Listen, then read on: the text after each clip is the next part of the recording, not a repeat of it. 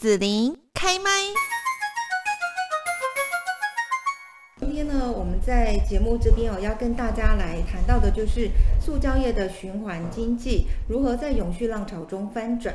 近年来呢，国际掀起了永续 ESG 的浪潮，那么相对于永续、循环、环保，塑胶在大家的眼中好像就是一个背道而行的产业哦。那更多时候呢，在这一波 ESG 的浪潮当中，可能会成为箭靶。那有没有可能从塑胶现状到永续未来呢？今天我们在节目这边来邀请到的就是宏生包装科技公司的唐荣宏董事长，同时呢，也是中华民国塑胶制品商业同业公会全国联合会的理事长。那现在呢，我们就先请唐荣宏董事长也跟大家来问候一下。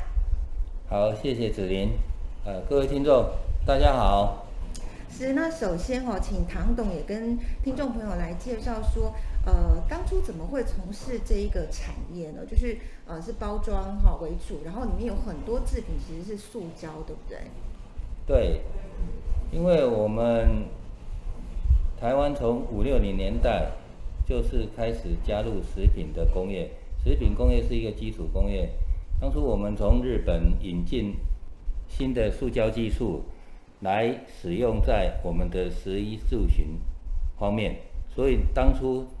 塑胶在台湾是一个很新兴的行业，很便利、很便宜，它的实用性很广泛，慢慢的取代一些我们传统的使用的以前用竹叶啦、用纸袋啦，哦，来取代那些产品，就被广泛的使用。那也是因为大量的广泛使用，所以我们从事这行业当初就是很蓬勃的发展。嗯，好，那首先呢，呃，就是在这边也请唐董跟大家来介绍一下宏生公司的目前营业的一些呃主要的项目啦，还有特色是什么呢？好的，哎，我们宏生公司成立的已经二十二年了。那在这之前，我从事这行业也。将近十八年，所以我从事这行业已经四十年了。我们公司所生产的主要的是高质化的包装材料。所谓高质化的包装材料，就是透过不同的材料的组合，能达到我们对食品的一个延长保存期限、保鲜、保养，然后在运输方面，它可以不受碰撞。的各种一个高精度的一个包材的使用，那为了应付这些大量的包材使用，我们另外有一个事业部是专门做自动包装线的包装设备。如果你的产品需要大量的铺货到卖场或是你的通路，如果靠人工一个一个包是没有办法的，你一定要使用包装设备。所以现在我们讲的一个就是无人化工厂，用 AI 的技术智能化来做我们的生产设备，所以我们目前的包装设备也是一个我们营业项目之一。好，那在永续 ESG 的浪潮之下，可能会有一些。呃，对公司哈不同层面的影响哦。那我在想说，可能一部分呢，就是在内部，一部分是外部哦。像宏升公司主要提供的服务就是包装哦，那里面很多是可能塑胶材料啊。那这样子的话，那个销量跟营业额会不会受到影响？好，这是就是对外哈这个部分。那另外一个公司内部经营呢，也要引进像 ESG 永续这样的概念吗？对，因为面对气候的极端变迁，还有日益恶化，我们世界各国，尤其是欧盟国家，它已经定了二零五零年净零排碳的一个共同目标。我们之前对塑胶的依赖跟处理方式，不是掩埋就是焚烧，所有的原料来源就是石化的原料，那时候。盖了很多垃圾站，得到一个塑胶是千年不化的污名。事实上，经过时代的变迁，目前的塑胶业者他们所使用的材料已经有所不同。在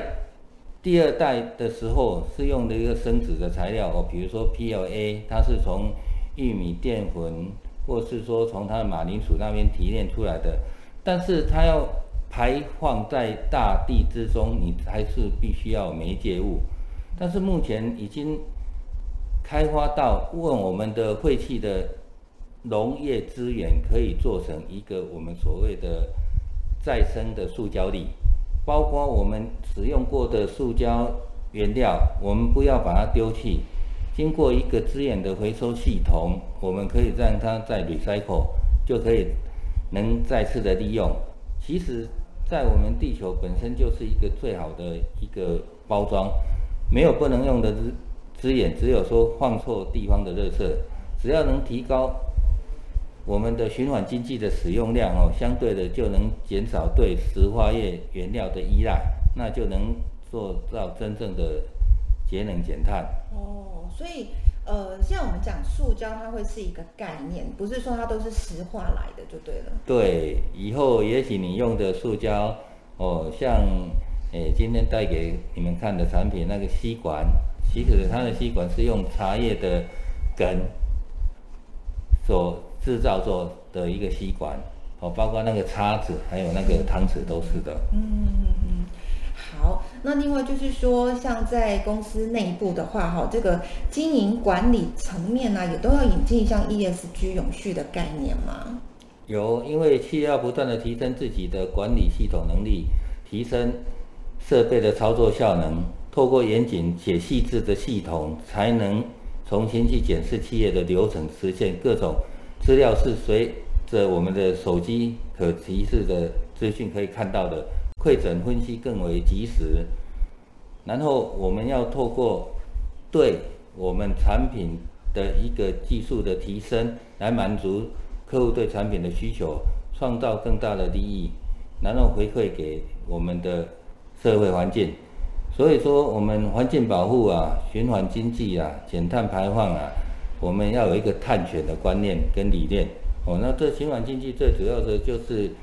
能让到。近零排放的这个解方，那国际减碳趋势哦，对台湾最主要的影响就是来自于品牌的要求。如果我们的企业没有办法做到这一点，将来我们台湾作为代工工厂或是材料的供应商，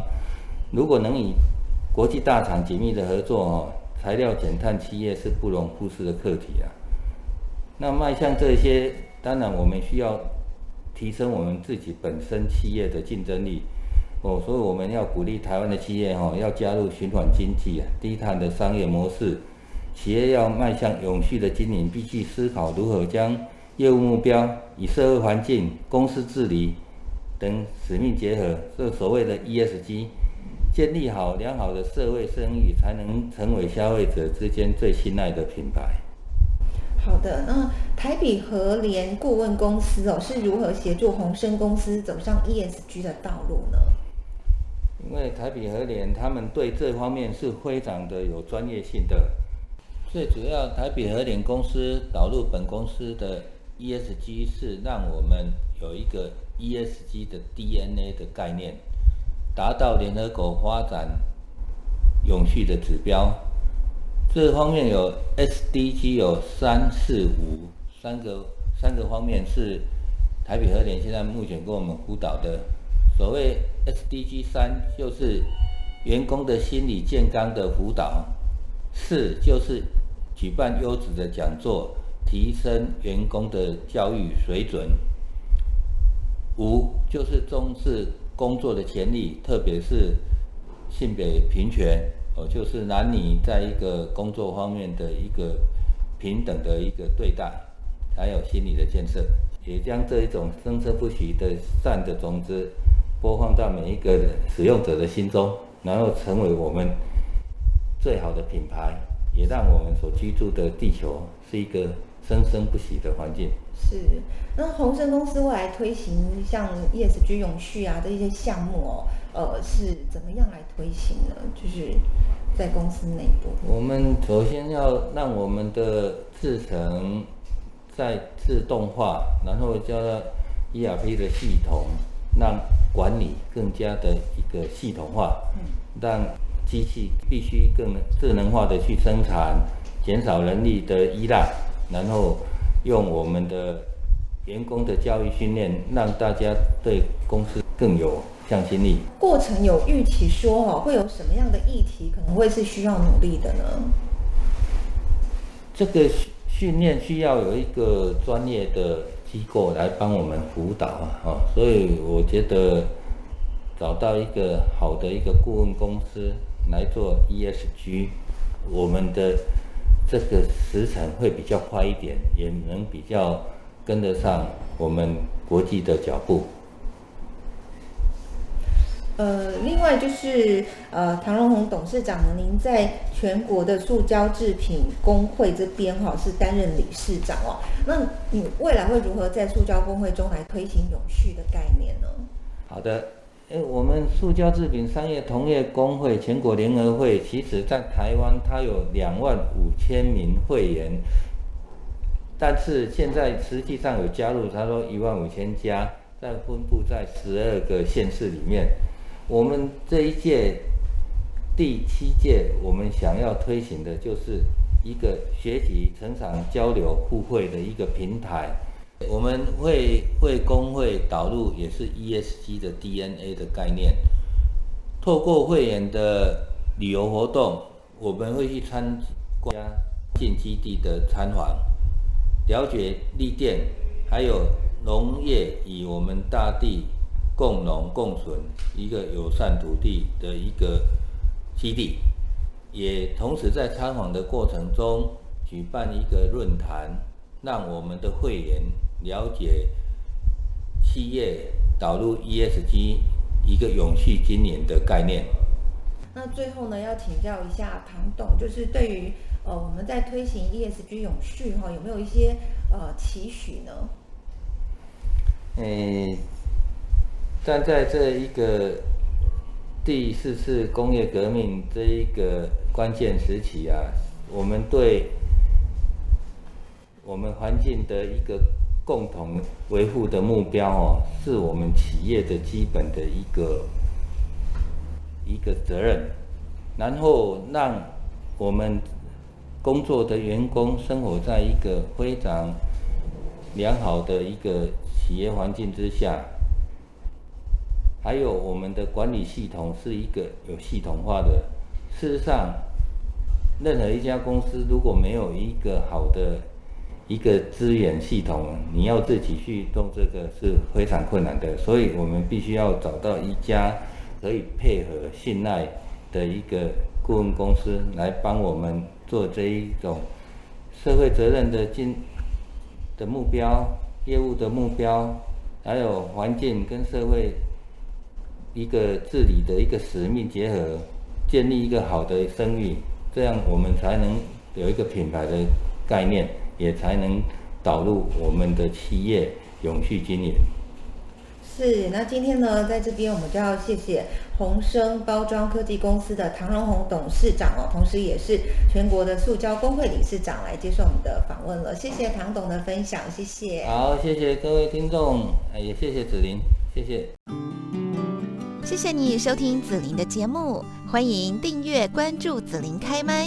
紫琳也想听听你在听完这一集节目后有什么想法或感受，欢迎留言分享或前往紫琳的官网“内职天生”来逛一逛。我们下次见。